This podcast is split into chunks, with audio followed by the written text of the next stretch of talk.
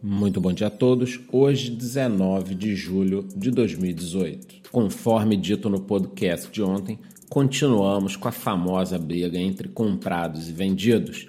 Estávamos com medo do Bitcoin não conseguir sustentar a faixa dos 7.400 dólares. Ocorre que, mesmo com altos e baixos, continuamos mantendo esse preço. No momento, um Bitcoin está cotado a 7.423 dólares.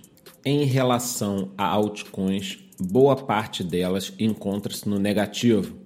Destaque para Ethereum menos 3%, Ripple menos 4,5% e Bitcoin Cash menos 3,5%.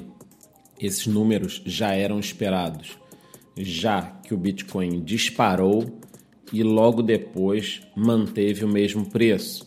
Ou seja, as altcoins dispararam acompanhando o Bitcoin e agora está todo mundo querendo aguardar os próximos movimentos. Boa parte das pessoas que entraram nas altcoins logo após a alta estão agora colocando o lucro no bolso.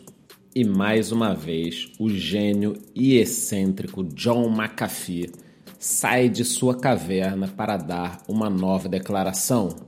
Ele disse: Assim como um vulcão em erupção, esta alta do Bitcoin está apenas começando.